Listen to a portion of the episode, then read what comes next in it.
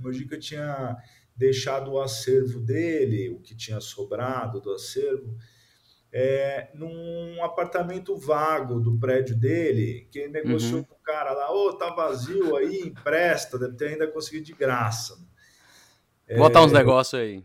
E botar as paradas aí, porque ele, o filme também cheira vinagre, né? Quando ele uhum. tá se deteriorando. Então, uma coisa tem, tem uns meio fedido, pá, e, e o Mojica na época tinha uma esposa novinha, assim, é, tinha 30, 30 e poucos anos, sei lá. E o cara precisou alugar o AP depois de um tempo. E tocou lá na porta e falou assim: Ô, precisa tirar as paradas lá que, que vai, alugou, né? E daí parece que ela falou assim: ah, joga fora. E o Maradona me pediu é, ah. quatro charutos cubanos e, e buscar uma parada para ele num endereço. Falei, cara, você nem, nem questiona. Claro, claro. senhor Maradona. Depois a gente foi, foi fazendo até pegando um casting que tivesse diretores de fotografia no mesmo ambiente em isolamento durante a pandemia. Então, daí que com isso, gente que, que, que trabalha e é bom nisso, começou também a botar os filhos, os parentes tal, nas propagandas remotas, mas gravando com Alexa. É, tipo, e ele mesmo iluminando, daí mandava. Sensacional! Mandava, mano, um, uma, uma van de câmera com os. Com Quer dizer, de luz. Os diretores de fotografia começaram a fazer o próprio set na própria casa com o casting própria família. É, é. isso que você está dizendo? É. Caraca. Você trabalha no audiovisual é um curioso sobre os segredos por trás das câmeras do cinema e da televisão? Pois então, este é o seu podcast. Eu sou Adalto Lima Neto, diretor e produtor audiovisual. Estou aqui para te levar aos bastidores deste mundo tão fascinante através de histórias contadas por profissionais que fazem essa mágica acontecer. Prepare-se para se surpreender, se emocionar e cair na risada com as narrativas que serão compartilhadas aqui. Vamos juntos? Porque afinal de contas, fazer cinema é sempre cedo, longe e demora. Bom dia, boa tarde, boa noite. Começando mais um Cedo Longe e Demora. Eu sou Adalto Lima Neto, diretor e produtor audiovisual. Falo aqui direto de Amsterdã, onde eu moro há quase dois anos e trabalho com Production Service, que é trazendo produções audiovisuais para a Europa e levando daqui da Europa para o Brasil. E aqui no Cedo Longe Demora eu trago profissionais para falar um pouco sobre como é trabalhar com audiovisual e os perrengues que a gente passa contando causos, causos inusitados, causos é, engraçados e aí vai. Sabe aquele momento entre um plano e outro, é, aquele, aquele momentinho que a gente para para esperar umas, arrumar uma, uma luz ou um figurino ou até um sei lá, um animal que tá para chegar e não chega, uma mula que empaca, a gente vai contando casos ali no set e é exatamente esse clima do cedo longe demora. Se você tá chegando agora e gostou da ideia, já vou pedir para você seguir o nosso canal. E lá no final, se você gostar então do nosso episódio, você dá um like nesse episódio e encaminha para os outros para os amigos, para os, sei lá, para os inimigos, para os, os, parentes. E é isso. Convidado de hoje, eu posso dizer que ele é o guardião de uma parte do acervo do José Mojica Marins. Para quem não conhece, é o nosso eterno Zé do Caixão. Hoje a gente vai falar então com Marcelo Coloiacovo. Uhul! E aí, Marcelão, como é que você tá? Quanto bem, tempo, hein, cara? Grande Adalto. novos projetos, novas. Aqui, aqui tá surgindo muitos projetos e muitas ideias novas, sabe, Marcelo? Porque é, viver em Amsterdã é uma coisa de louco, é uma coisa de louco, porque a gente respira cultura e projetos e ideias. É, no cinema, então, eu tenho vivido muita coisa interessante aqui. Mas... Que legal, e muito mais seguro para estar tá na rua, voltar à noite, entendeu? Para nossos filhos, você tem filha, eu também. É foda que São Paulo é sempre, né, tudo no limite. Mas É porque antes da gravação aqui, a minha a minha mais velha com 11, na verdade, a Meli estava é, me dobrando aqui porque ela queria ir na casa da amiguinha. E já está vindo aos 11 anos, já está vindo para casa de bicicleta sozinha. Assim, é, é uma coisa maravilhosa. Mas me conta, Marcelo. É, primeiramente, gostaria de agradecer por você ter é, tirado um tempinho seu, da sua correria aí para falar com a gente, falar com, com essa audiência maravilhosa. Nós temos aqui pessoas que trabalham com audiovisual, pessoas curiosas, pessoas que estão estudando ainda e que estão no, é, no começo, ou que estão no começo de carreira, tem um público bem vasto aqui. Então eu queria começar você se apresentando, Marcelo. Quem é você? Quem é você na fila do catering? Conta pra gente. Cara, eu assim no dia a dia trabalhando para pagar as contas tal, é produzindo catering mesmo, da equipe e da, né, transporte e câmera e luz e figurino, e maquiagem e a lista cenário, é, arte. Uhum. Então é, é produtor ali da mão firme, certo? É, diretor de produção. Diretor de produção. Mas é, é muito louco essa profissão assim de, de produção, é uma coisa. Eu passei por, to, por todas as etapas. Eu comecei de estagiário mesmo de, de produção, daí virei terceiro assistente de produção, segundo assistente de produção, primeiro assistente de produção, produtor, diretor de produção. Uhum. Daí agora eu faço, eu tenho meu trabalho de diretor, de outras paradas, mas nesse setor assim de filme mesmo, eu estou fazendo direção de, é, executiva de curtas, documentários, longas tal. Comecei fazendo essas paradas em 2001, né? Uhum, Daí, uhum. Na, na, na direção, na produção mesmo de cinema, de sete, 2004, por aí. Depois 2005 e 2006 foi, cara, sem vida, assim, dois anos sem dormir e sem nada, sem Natal, sem e era cinema, era em película, né? Então era uhum, tudo publicidade, época. Publicidade com caminhões de luz, caminhões de maquinária, helicóptero. É... Imagina o trabalho todo é. nessa época.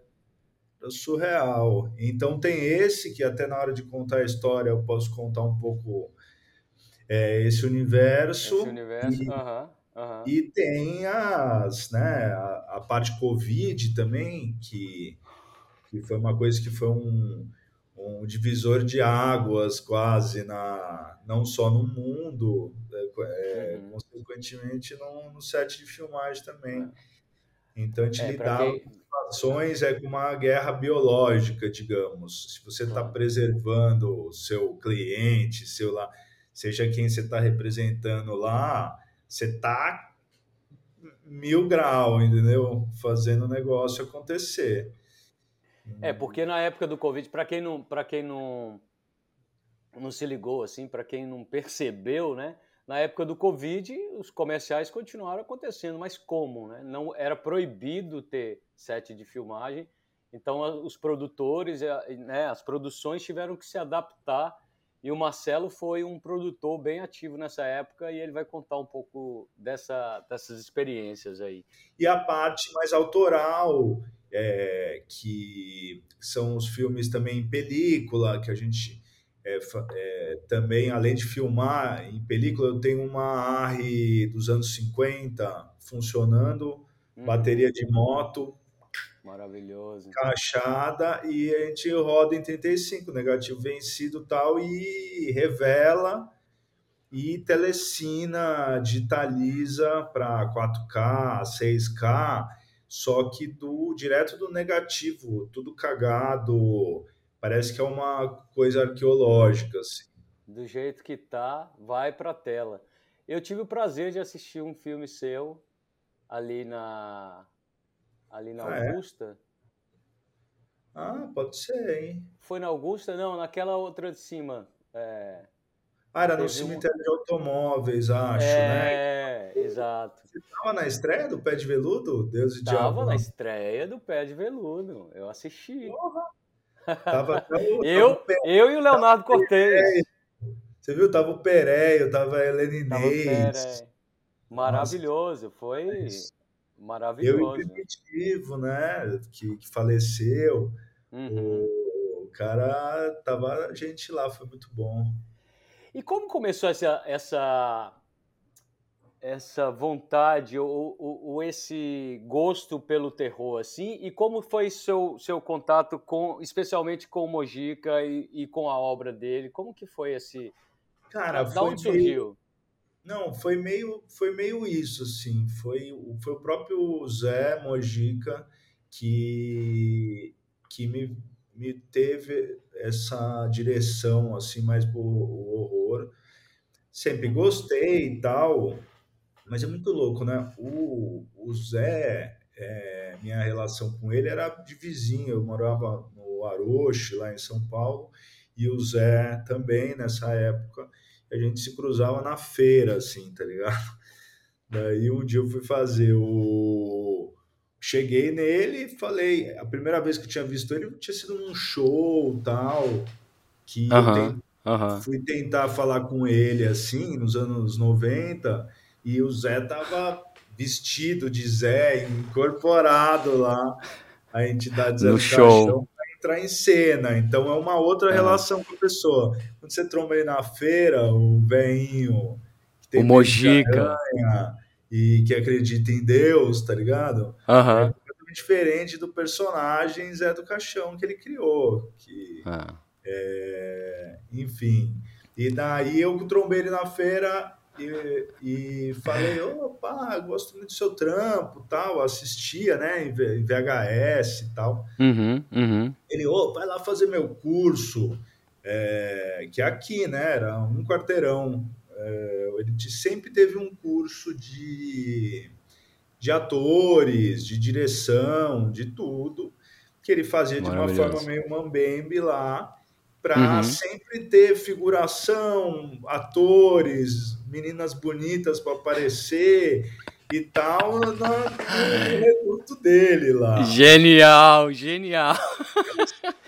Ele tinha que ter o, ele tinha que ter uma base ali de gente. Eu né? acho que no fim das contas acaba sendo assim, é, une as coisas. Meu trampo de, de produtor com o Zé que fazia milagre, entendeu? Uhum, então, uhum. fazer produção é fazer pequenos milagres todos os dias, entendeu? É mais do que matar um leão. Ele produzia assim, né? Ele não produzia com grana, né? Não, é, é, são é do movimento, né? Da, da boca do lixo. Da boca do lixo, é. São Paulo. E, e o Zé é, é pré, né? Ele estava lá antes da Boca do Lixo do cinema que a gente conhece, né? Lógico uhum, que as majors, uhum. a MGM, a Columbia, a Paramount, foram uhum. para a Rua do Triunfo nos anos 30, mas era só pra, porque era perto da Estação da Luz, da Sorocabana, da rodoviária para distribuir as latas de filme pelo, pelo estado de São Paulo e pelo Brasil, né? Uhum. É, por trem. E então o Zé, quando começou a produção mesmo de produ produtores instalados na Rua do Triunfo produzindo filmes, já é um fenômeno é, final dos anos 50, anos 60 e predominantemente a época de ouro foi anos 60, 70 e 80. 70. Uhum, uhum. E é uns 30 anos que é, os caras fizeram mais de mil, mil filmes. Então era o Nossa, pau comendo na rua, entendeu? Só de produtora, distribuidora, exibidor, os carrinhos de esses carrinhos de carroceiro, de pegar coisa uhum, uhum. reciclável uhum. tal, e que tem muito na região do centro de São Paulo, por conta de ser é, também lá é próximo da Santa Efigênia, que tem uhum. produtos eletrônicos, é o lixo, é o lixo mais caro do mundo, digamos. Então tem muitas coisas de ferro velho, de troca, de reciclagem. E é como se tivesse é, decorrido desses carrinhos, porque na época da Boca tinha os carrinhos que transportavam as latas de filme. Nossa. Entre uma produtora e outra, distribuidora. Então ficava, ficavam os, os maloqueirinhos lá, um, umas minas que carregavam. Para fazer esse transporte. Tal, ficavam lá, tipo, esperando na rua, na calçada. Mas voltando, aí você foi fazer o curso dele. Fui fazer o curso dele. E, uhum. e daí tinha que fazer um curta-metragem com uma câmera uhum. VHS. Você tinha que juntar num, num grupo, três, quatro pessoas. E da classe, que tinha bastante gente até. Uhum. E cada um ia ter uma câmera no momento, era a mesma câmera, que era dividida por todos os grupos. Que você ia ter que filmar uma história é, sem usar montagem de mesa. Você tinha que montar o filme na câmera. Você, por exemplo, filma alguém da janela, a resposta, você tem que subir a escada e ele sai na janela e filmar a resposta, entendeu? Porque você não vai ter como editar depois. Não vai ter corte. Uhum. Então, e assim, de uma forma muito simples, né, e, e tal, ele conseguiu fazer um, uma coisa desafiadora, né? E, Total. E super interessante. Daí eu fiz essa parada e ele escolheu o melhor curta que ele achasse para ele refilmar. Hum. E, e, daí ele escolheu o meu, que eu tinha feito do, do, do grupo lá, a gente juntou uh -huh, e, uh -huh. e ele depois refilmou usando as pombagiras dele lá, uma Neide, que era a esposa dele na época, tinha umas outras duas lá, que era aquelas meninas com os maiô vermelho, uhum. os pombagira uhum. lá, mais da, dessa fase dele de é, nos 90, né, de shows, né, porque o cinema acabou. E aí ele teve que se virar. No, no começo dos anos 90 o cinema acabou, né, é, a Embrafilme, uhum. o Collor, acabou com a Embrafilme, que inclusive também era lá na, na, na, Boca, na Rua Vitória, com a Rua do Triunfo quase. É, e daí os, as pessoas, os cineastas da Boca, e começaram a ter que ou ir, ir para o sexo explícito, lógico que teve um momento que todo mundo teve que fazer também isso para sobreviver lá e, mas usar outras formas. Então o Zé começou a fazer aparições, shows, ele sempre fez coisas de TV e sempre teve curso de, de atores e coisa, entendeu? E ele usava. Desde, ele... desde os anos 50, assim. Cara. Zé é meio precursor nesse rolê. Então ele, uhum. megalomaníaco, querendo com pivete com menos de 17 anos, filmando um faroeste Cinemascope, Assina do Aventureiro. Eu, eu, lancei em DVD, é um filme de 59, que não é horror, entendeu? Uhum. E daí, quando eu conheci ele, é, eu vi que é, é muito diferente o, o Zé personagem, né? Com o Zé o Zé, que é um velhinho que acredita em Deus e uhum. tem medo de aranha. E tem medo de aranha. É, tudo o oposto que você imagina, né? Que é. Sensacional. Então, é, daí eu fiz essas paradas e faço curadoria também é, de exposições. Fiz uma sobre o uhum. personagem uhum. Zé no, no Museu da Imagem do Som, 2015 para 2016. É, e, e, vai rolar algo em breve aí que eu não, não sei se eu posso falar, mas esse hum. ano depois a gente divulga. Maravilha. Mas aí então virou também uma amizade a ponto de você é, ter acesso ao material dele e, e... Ah, e, como que então, como que foi essa relação? Eu assim? sempre ia tomar tomar uma com ele uma vez por semana lá uhum. e tinha um boteco embaixo do prédio dele na Frederick Stadium uhum. e eu ia lá tomar uma tal e, e daí cheguei um dia cara tava chovendo e chuviscando né e eu vi de hum. longe assim o, o, umas latas de filme e um monte de caixa é, na chuva, assim, na frente da, do AP do, do Mojica, né? Hum. Daí, de longe, assim, eu andando meio na chuva, correndo assim, já me deu um aperto no coração. Falei, mano, o que, que essas latas de filme tá na chuva? Aí fui correndo lá ver aquelas, ah. aqueles bolos do Mojica. O Mojica tinha deixado o acervo dele, o que tinha sobrado do acervo, é, num apartamento vago do prédio dele, que ele negociou uhum. com o cara lá, ô, oh, tá vazio aí, empresta, deve ter ainda conseguido de graça. Botar é, uns negócios aí. E botar as paradas aí, porque ele, o filme também cheira vinagre, né? Quando ele uhum. tá se deteriorando.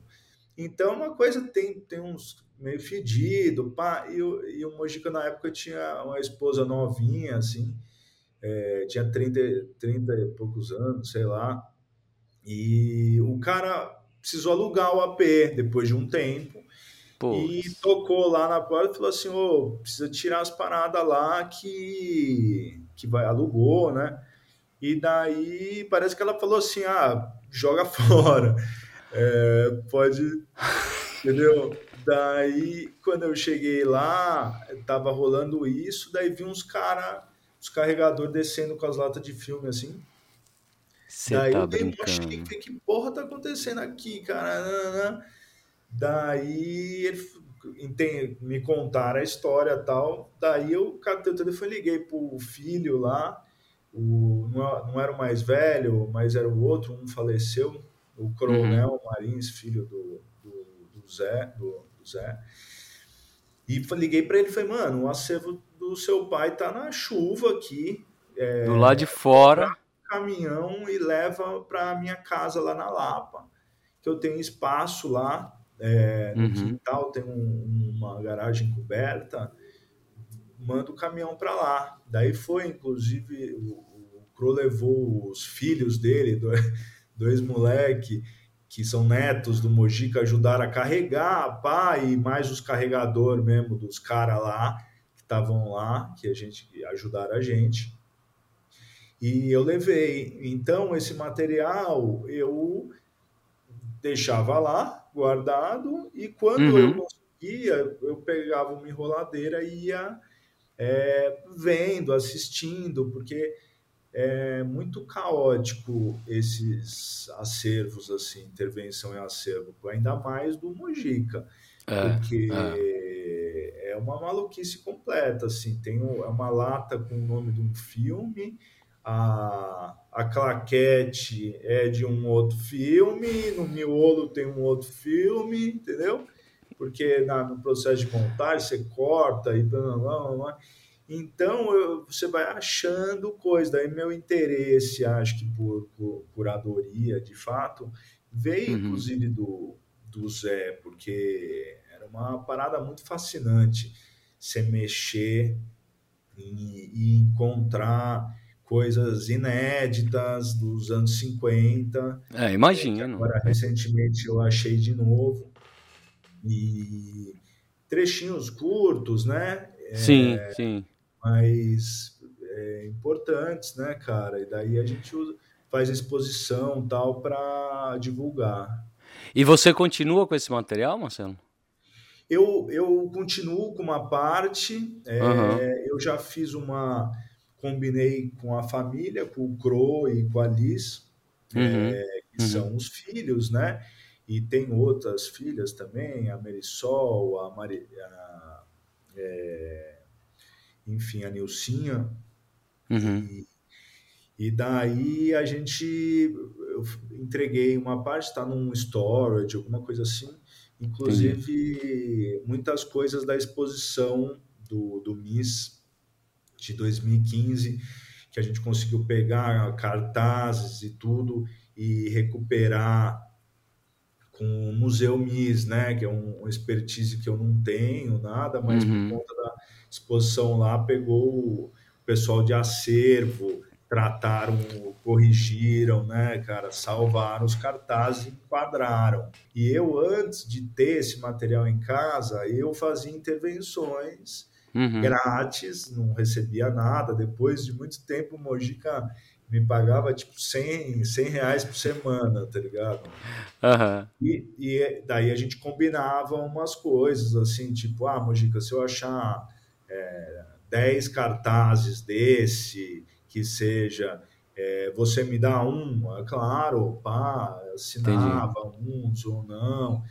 E daí eu ia fazendo, eu tinha meus trabalhos, pagava minha, minhas contas e também quando podia ia lá trampar para semi de graça, que eu acho que falta um pouco para essa pra molecada nova, tá ligado? Uhum. É, eu sempre incorporo equipes jovens, né, no, nos filmes, nas produções, e falta um comprometimento, entendeu? Uhum. É, uhum. Eu vejo muita história de pessoas que o, a molecada se se demite assim, deixa a produção na mão. Sério? Sem nenhuma preocupação. Antes, na nossa época.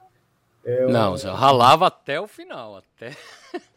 Não, é, é impensável, entendeu? É, é que nem você tá numa guerra e você deserdar, né?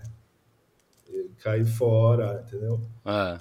E falando desse, e falando desses, desse, desse da nossa época aí, é, tem alguma história que você lembra dessa época aí, da, da época dos filmes, da época é, né, de película, aquelas grandes produções? Tem alguma coisa que você lembra assim?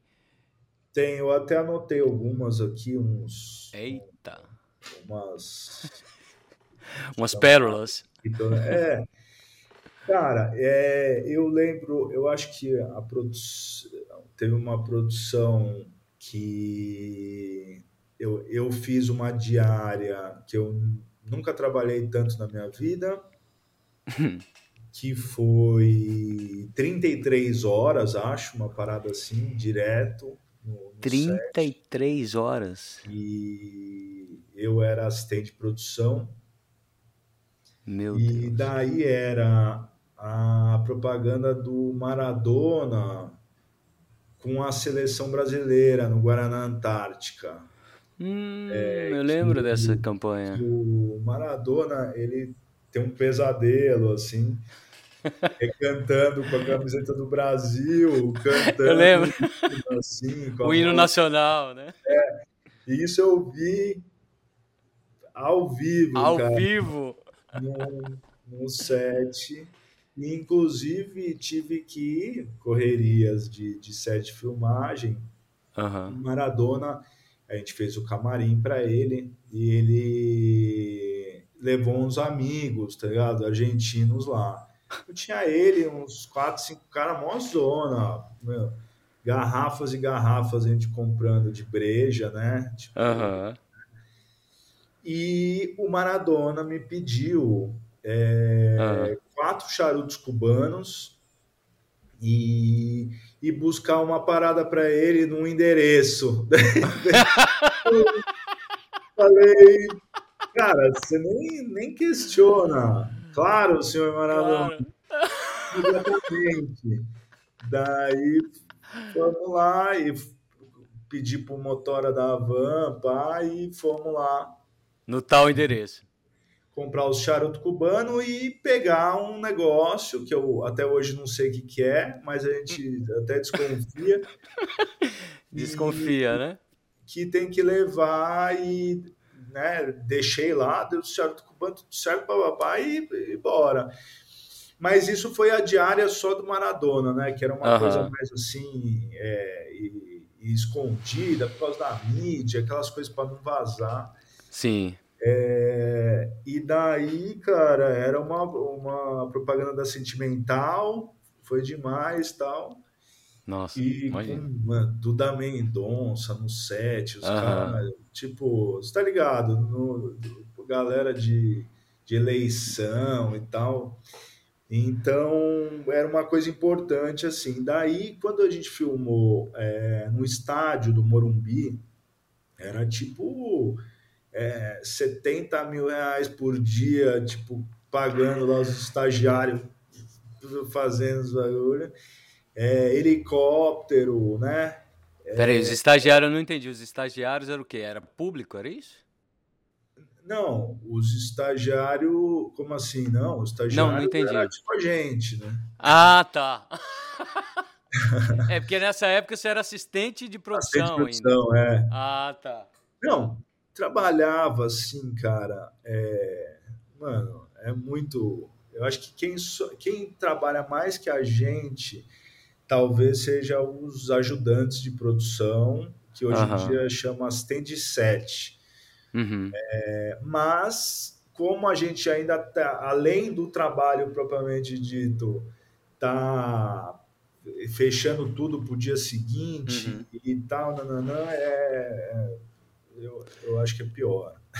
É, porque, só para explicar para quem não, não conhece, assim, tem um, tem um trabalho que é feito somente no dia do set. Então, a, a gente contrata as pessoas só para aquele, né, agora é chamado de assistente de set.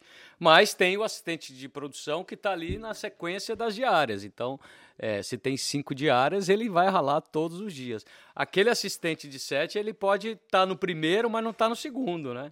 É, mas é. se tem cinco, cinco dias de sete, cara, você tá há semanas sem dormir, cara, né? É. E é.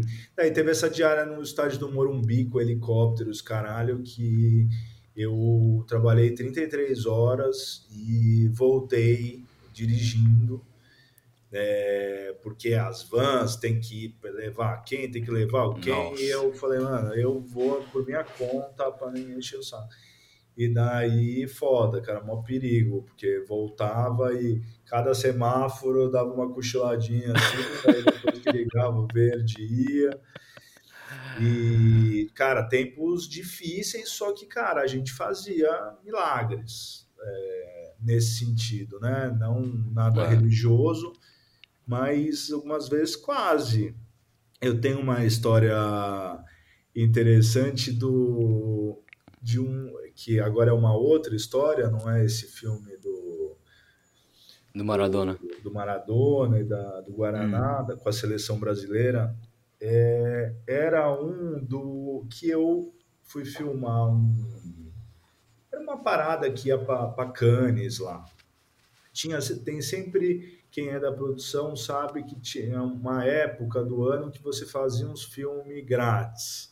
Aí depois isso se estendeu, que daí depois você quase que faz um canes por mês grátis, entendeu? É, é uma loucura isso, né? Não, surreal. Aí, é igual o famoso. É, é, é, só, só para só completar, é igual o famoso monstro, né? Vou ter que rodar um monstro. Cara. Gente, começou um monstro é, virou uma loucura a coisa de cane e de monstro, né? As é, pessoas... não. E daí, cara, o, o orçamento, mesmo sendo empresas grandes e tal, uhum. é um orçamento reduzido.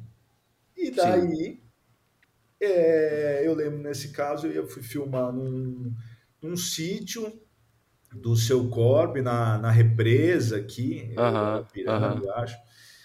E, cara, simplesmente é, tava com os diretores, os caras lá, inclusive um dos diretores era o próprio ator. Então era uma coisa Nossa. reduzidinha, mas só com os cabeça da parada. Uhum. Aí é, é de um barco, né? Na, na coisa, o cara lá, um, pescando, que era um dos diretores e daí tinha uma aquelas luminárias assim a gás, né? É, lamparina, acho, lampião. Lampião, é.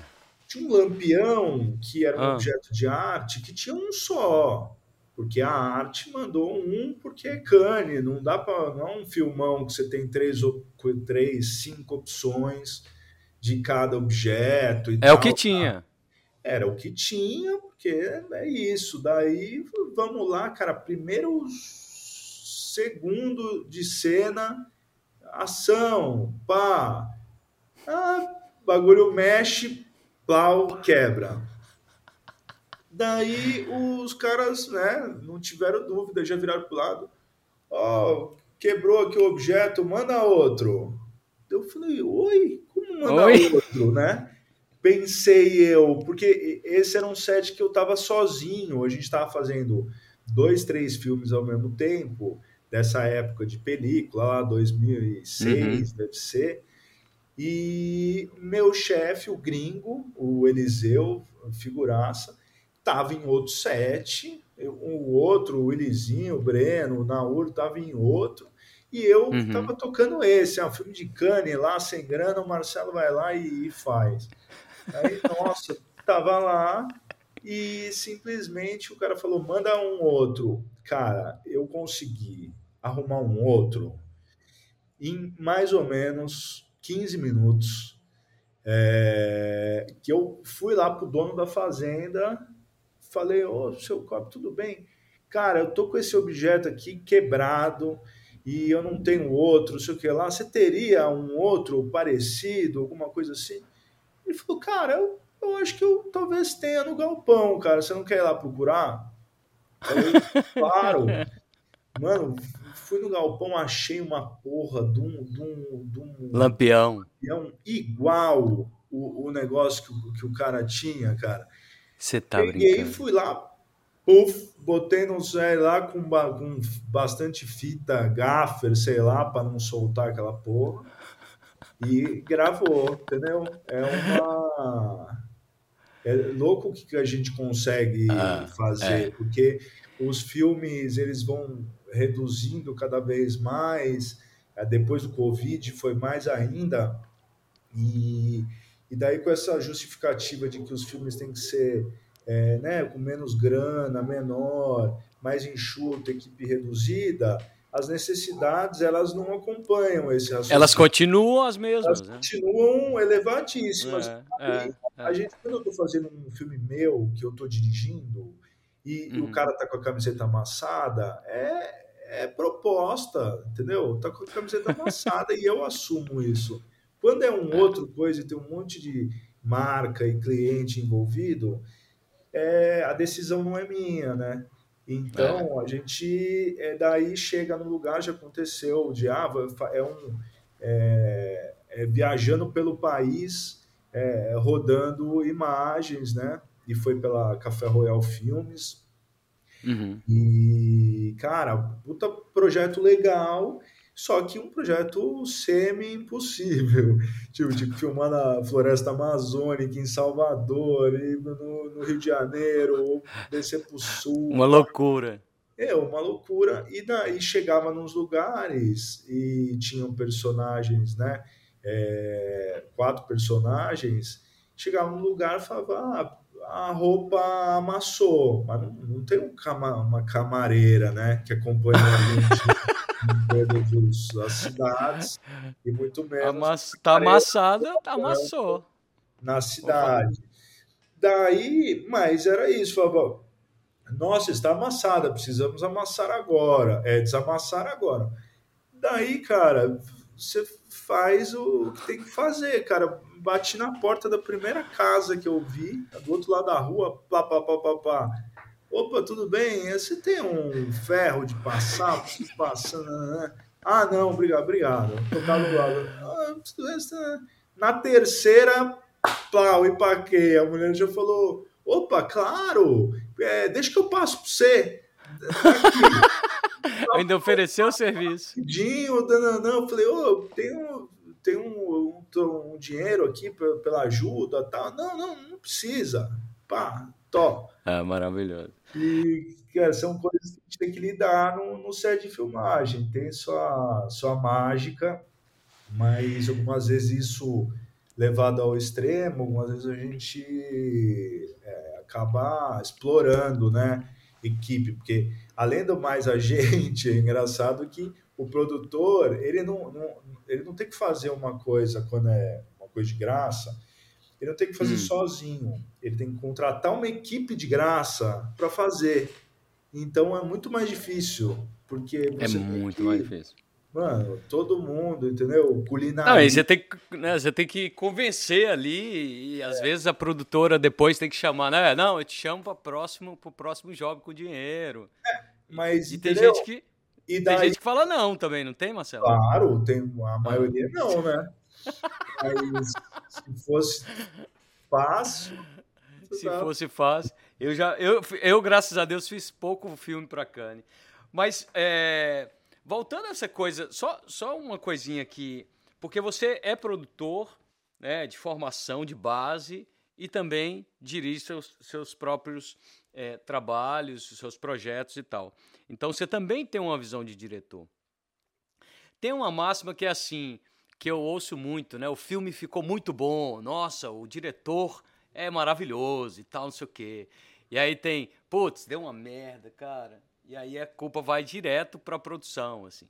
Sim. É, às vezes pode ser até uma, uma coisa que o diretor pediu na. Vamos falar claro aqui, né? Às vezes é uma coisa que o diretor pediu na hora, não tinha pré-programado e tal, não sei claro. o quê. E aí deu merda e a culpa tá toda no diretor, não, mas a produção que assume sempre a bucha, né? É, é, é, isso que tá acontece, né? Diretor, a culpa tá na produção. Como que, como que é esse sentimento, Marcelo? É horrível. Por isso que a gente tem que fazer coisas que a princípio a gente não deveria. Mas a gente faz por, por, por nossa reputação, entendeu? Aham, uhum, aham. Uhum. E... Mas enfim, eu acho que é válido dependendo do, do para que se propõe, entendeu? Uma Entendi. coisa é, é falar se um filme autoral é bom ou não depende de muitos contextos é, de época, é, sociais e tudo, propósito, por que foi feito aquela porra. Então, diferente de uma publicidade, que pode ser ruim, pode ser uhum. boa, né? Uhum. Dependendo desse, dos critérios técnicos e tal mas é muito relativo, né, cara? Hoje em dia é divertido coisas ditas ruins no passado, mas hoje em dia com o distanciamento são muito engraçados ou tem outras, né, é, propriedades assim, é legal. Ah. Não, eu eu, eu, eu, eu ouvia falar assim, nossa, é, eu, eu nunca mais vou fazer produção, é, é igual aquela máxima, eu nunca mais vou beber depois de uma ressaca, assim. Não, depois de, de, um set foda, assim, você já falou, falo, nunca mais entro isso. Eu, eu acho que eu, nas últimas vezes eu tava falando isso todo, todos os dias. Falo, não, nunca mais vou, vou, fazer isso, cara, sério. Não, não, não, posso. É... é... porque realmente é, é, realmente é um trabalho é um trabalho árduo, né? É um trabalho cara, difícil. É uma preocupação, cara. Você está é. preocupado com a porra dos parafusos, do cenário. É. Como você pode viver, entendeu? É. Eu, eu ainda sou calmo, entendeu? Mas tem uhum. perfis né, de, de, de, produtores. Tem uma é. história interessante do gringo, esse meu produtor que me que é meu padrinho no cinema, assim, né? Que me uhum. ensinou essa parte. Ele, quando a gente se conheceu, eu fazia videoclipe de banda punk, dirigia, uhum. produzia, fazia tudo. Ele falava, pô, legal esse trabalho aí que você faz, tá, mas você quer trabalhar de verdade? É, fazer parte da minha equipe? Falei, porra, claro. trabalhar de verdade. Aí ele me levou para fazer os bagulho, tipo, que era esses, do Maradona, seleção Nossa. brasileira, os caras eram tudo com o gringo, o gringo que era o diretor de produção. Daí teve um dia, cara, que teve um, um projeto que eu não vou falar o nome, mas que é, eu cheguei na, na produtora, ela era, tinha, tinha que ir pro terceiro andar e tal, uhum. e na Vila Madalena, daí eu entrando, eu estava ouvindo um barulho que deu um sino, assim, pem, pem, mas, enfim, fui indo, subi, cheguei lá na produtora, nossa mesa lá de produção, tava o uhum. pessoal lá e o meu chefe, o gringo, ele tava na, na sacada de fora, assim, com o vidro, com a porta de vidro fechada, brigando ah. com, uma, com uma assistente de arte, ou com uma, uma assistente de arte, uma diretora de arte, não sei, que tinha adesivado errado o caminhão do, do da, da produção que ia ser dali dois dias, sei lá. E Nossa. ele tava brigando com a coitada e dando soco no, no, no corrimão lá de, de ferro, sei lá, e esse barulho que eu tava ouvindo, um sino, desde lá da rua, quando eu cheguei, era o meu chefe, cara, batendo. Socando. Então, é, meu amigo. É... Era uma é. exigência que as pessoas de hoje em dia, cara, é, não, não lidariam nem um pouco, cara. Não é questão uhum. de autoritarismo, tem a hierarquia do, do set, porque é a melhor forma daquilo funcionar. Sim. É que nem de repente um país, é, se não tem, não que nosso país funcione, mas e os países, mas você tem que ter as funções. Se cada um fizer a sua função, o objetivo final vai dar certo. No cinema é o mesmo rolê. É, então, por isso que tem os cabeças de equipe e as pessoas são.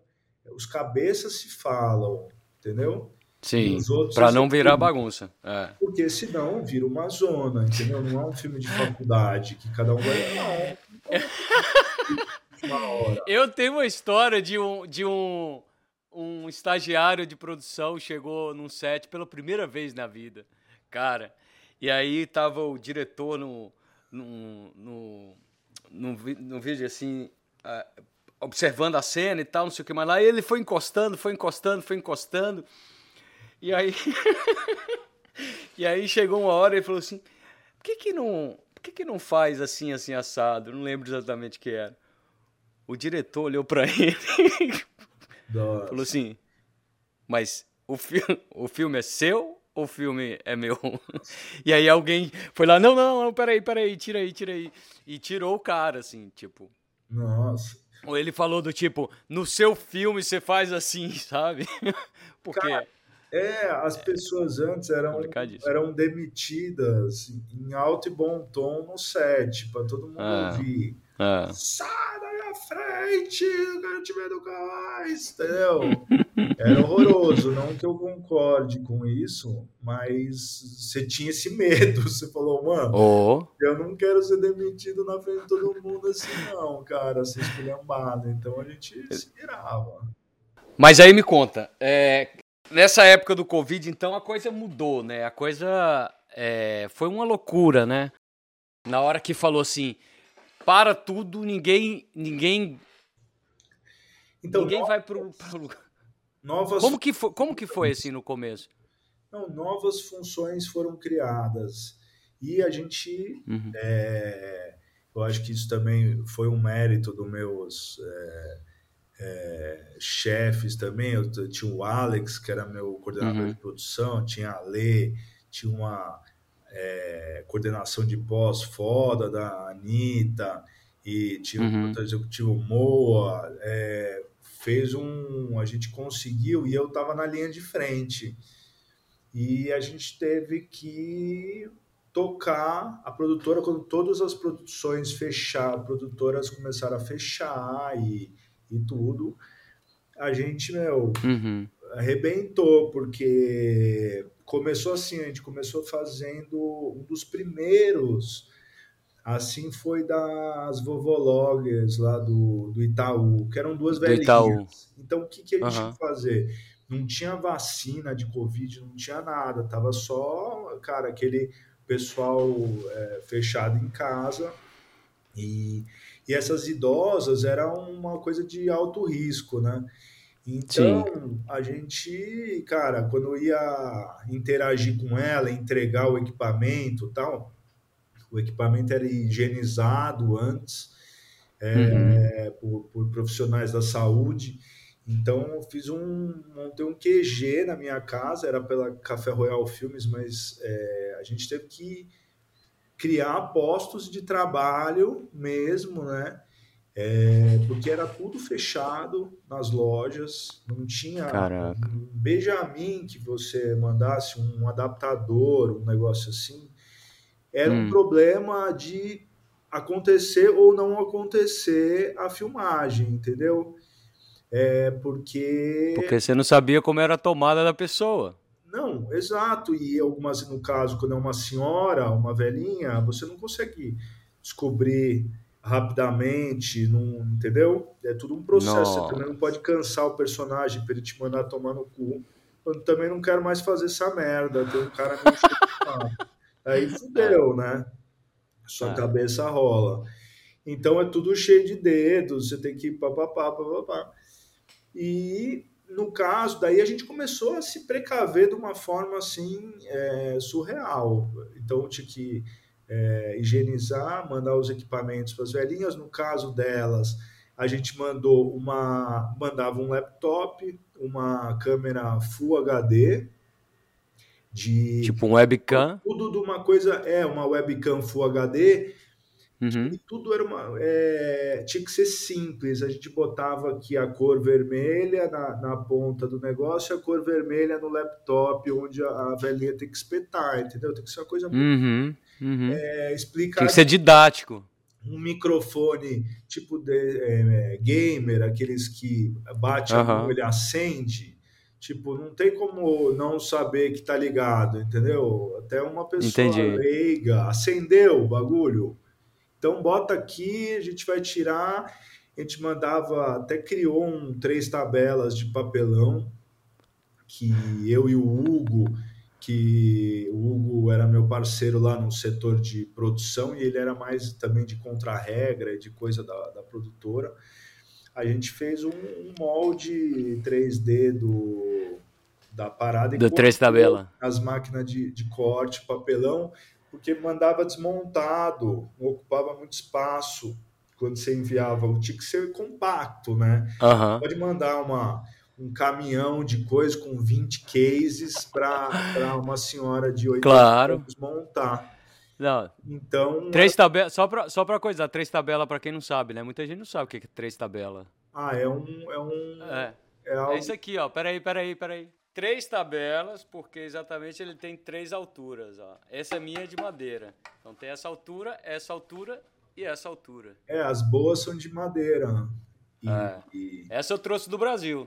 isso serve como degrau, serve como banco, serve como né, É. como. E aí você fez um protótipo de, de papelão, é isso? É, e a gente mandava. Nos... Mas isso ao longo do tempo, não nesse primeiro. Desse da, Ah, das tá. vovós era um dos primeiros, cara. Então a gente via que a gente tinha que mandar é, três tipos de adaptador, Nossa. três cabos diferentes, entendeu? De Uhum, backup, uhum. porque o cabo dá pau sem nenhuma explicação. Duas, três, dois, três tipos de modem de internet de forma bem sem fio, pá, já tudo ligadinho, ó. É, um mandava um vídeo explicativo, ó, abriu a mochila, só abrir o laptop e ligar essas internets na tomada, apenas isso. Daí Tinha um, tinha um vídeo entra- explicativo. é, daí a gente já entrava online é, E e aí explicando o resto. Ia explicando o resto, acertando o enquadramento. Ah, bota Aham. um livro embaixo para ficar mais alto. Papapá. É, tem Bíblia. É, Bota uma Bíblia aí. e daí Cara, que sensacional. entrada de luz, próximo do modem da internet, aquelas paradas que a gente foi aprendendo. Tinha, eu comecei depois a mandar um cabo de internet de 30 metros. Porque Nossa. às vezes ah, a internet pega bem, mas o modem aqui é a melhor luz, mas a- o melhor sinal de internet é lá do outro lado do É lá no- sítio. E filmei, né? Tudo que é lugar, no Acre, no coisa. Meu Deus do céu. Então você tinha que, cara, mandar uma parada e a gente conseguia dar rec, gravar tudo remotamente, né? Pelo Aham, TeamViewer, aham. aquele, aquele programa que já ia Aham. instalado no laptop e tal. A pessoa abria, você, você conseguia daí já, já filmar, da- gravar. Daí no dia da filmagem ia todo mundo, o, os clientes, agência, é, todos os, os chefes de equipe, tudo entrava num grupo, num Zoom, num uhum. Meet, e que você é, recriava, né? Você mandava o sinal da câmera de tudo que está acontecendo no set em gravação. Cara, que loucura. Das pessoas, é. Depois a gente foi, foi fazendo até pegando um casting que tivesse diretores de fotografia no mesmo ambiente em isolamento durante a pandemia. Então, daí que com isso, gente que, que, que trabalha e é bom nisso, começou também a botar os filhos, os parentes tal, nas propagandas remotas, mas gravando com Alexa. É, tipo, e ele mesmo iluminando, daí mandava. Sensacional! Mandava, mano, um, uma, uma van de câmera com os. Com Quer dizer, de luz. Os diretores de fotografia começaram a fazer o próprio set na própria casa com o casting própria família. É, é isso que você está dizendo? É. Caraca! Isso foi feito e as coisas mais bonitas, digamos, é, da época. feito aí. A gente fez um da Natura, é, propaganda de Dia dos Pais, essas paradas, cara, que é tipo, pô, os caras, né, umas câmeras que você não, não acredita, assim. E mandava coisa de produção também, de, de, de arte, etc? Ou era tudo que tinha na casa da pessoa? Cara, no começo a gente usa, faz uma visita técnica, nosso TechScout. Online. A gente fazia online. A seleção uhum. de casting era online. É, gente, que sensacional. E daí, quando você você achava os lugares e visitava um dia antes, e tinha os picos de, de internet que oscilava. Tinha o rush, o horário uhum. do rush da manhã e do final da tarde. E do final do dia. Uhum. Então, é, mas é uma manhã assim, 9, 10 da manhã. Então a gente buscava começar o mais cedo possível que dava com o personagem. Fosse 5 e meia, o cara tá tomando café, mas já abre o laptop, já tá em comunicação com o cara. O cara vai lá tomar banho, pá. Mas então, quando for o período online, que foi quase, né, é, quase um ano e pouco, não sei, eu trabalhava mais em casa, ia dormir uma da manhã, acordava cinco. É, que loucura. Trabalhando de casa. É bom que você tá vendo, com a parte de baixo do pijama. Igual tô eu aqui. É. E, Isso que é bom trabalhar de casa. Tá resolvendo, mas é tão é mais difícil, só que você tem mais conforto, digamos. Você não tá uhum. lá. Mas algumas vezes é muito mais fácil resolver situações a, a, ao vivo, né? Ah, é muita história, gente. É muita história. A gente passaria aqui três horas co conversando só casos, casos de acontecimentos de set, principalmente quando a gente está falando com o produtor, porque é a primeira vez que um produtor vem aqui no Cedo Longe Demora. Desses três aqui, Cedo Longe Demora, qual que você acha que fazer cinema é, se identifica mais assim? Pá, fazer cinema para você é mais cedo, longe ou demora? Cara, é, eu sempre falo pra galera que é o que mais, é a arte da espera, né? Da demora. Ah. Eu tento falar pra. Eu, trabalho muito com um personagem real, né? Uhum, então, uhum. explicar pra pessoa, cara. É, você é vai isso. o dia inteiro sem fazer nada, só comendo, tomando café, e uma hora vão vão gravar você um minuto, assim, se muito, entendeu? e você vai passar dois segundos. É. Na hora, na, depois da edição, você ainda passa dois segundos. Ainda talvez nem passe, entendeu? Tenta nem... não dá. É, porque senão você cria uma expectativa, é. você quer lá. Então é difícil é. lidar com isso com todo mundo. E outra coisa, eu acho que até para para nossa despedida e tal.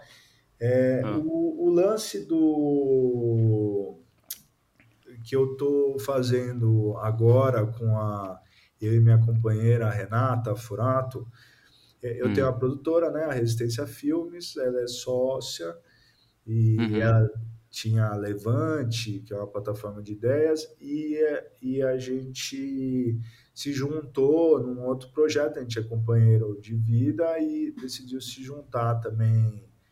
Em é, projetos. É, na, na área da cultura e tal. Legal.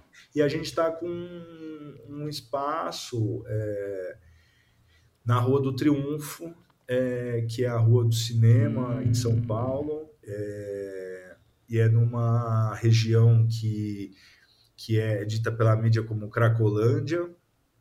E, uhum. e é muito louco lidar com isso e como você vê de outras perspectivas, por mais dessa coisa que qual é um filme bom, qual é um filme ruim e tal, uhum. você vê as realidades de outras pessoas com histórias de vida inacreditáveis e, e um lugar tão histórico e tão importante para o cinema brasileiro, não só paulistano, paulista e tal.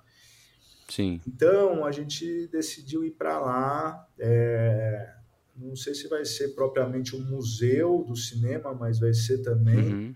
é, com é, cartazes originais, objetos e mas ter um bar também. Legal. Comida. Ainda é um, ainda está em projeto, é isso? Você já tem o local, eu, mas eu, ainda é, não está funcionando. Vamos, já estamos, já, foi uma filmagem usou de base, teve um curta-metragem rodado lá na, na Cracolândia.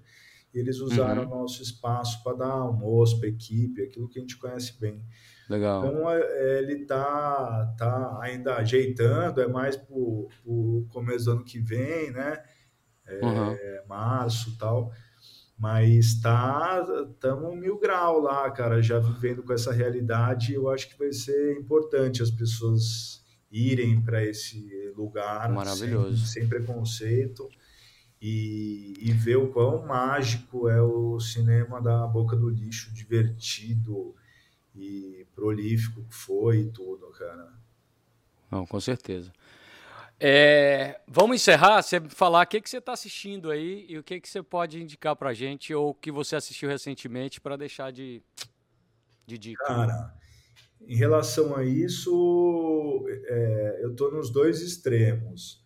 Eu estou né, na, na pesquisa que eu tenho é, de de filmes brasileiros da boca do lixo, é, uhum. umas temáticas específicas. Agora a gente está falando da, do horror, é, os elementos de horror nos filmes da boca. E vai ser a exposição aí nova que vai rolar.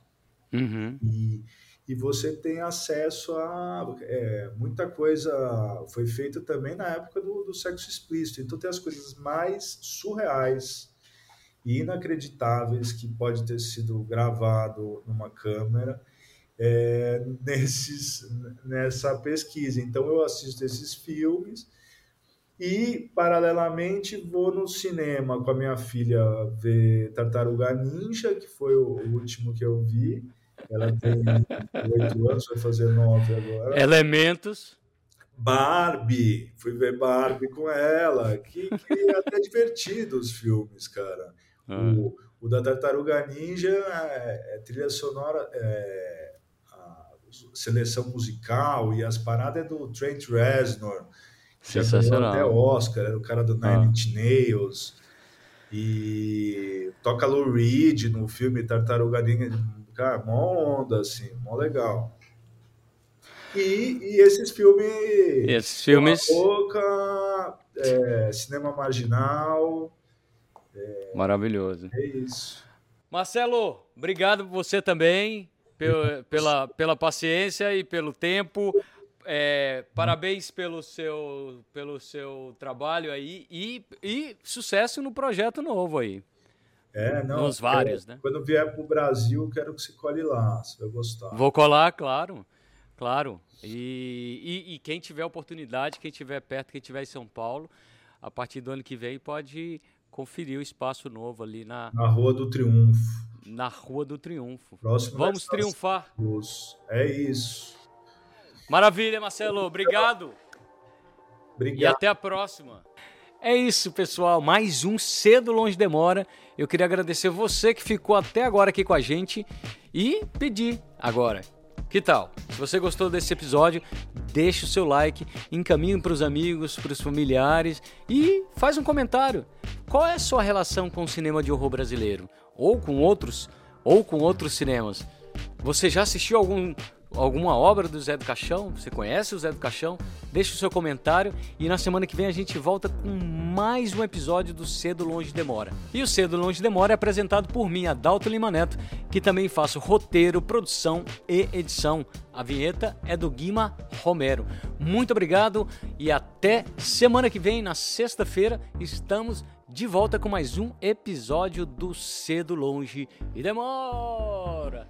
Até mais, e fui!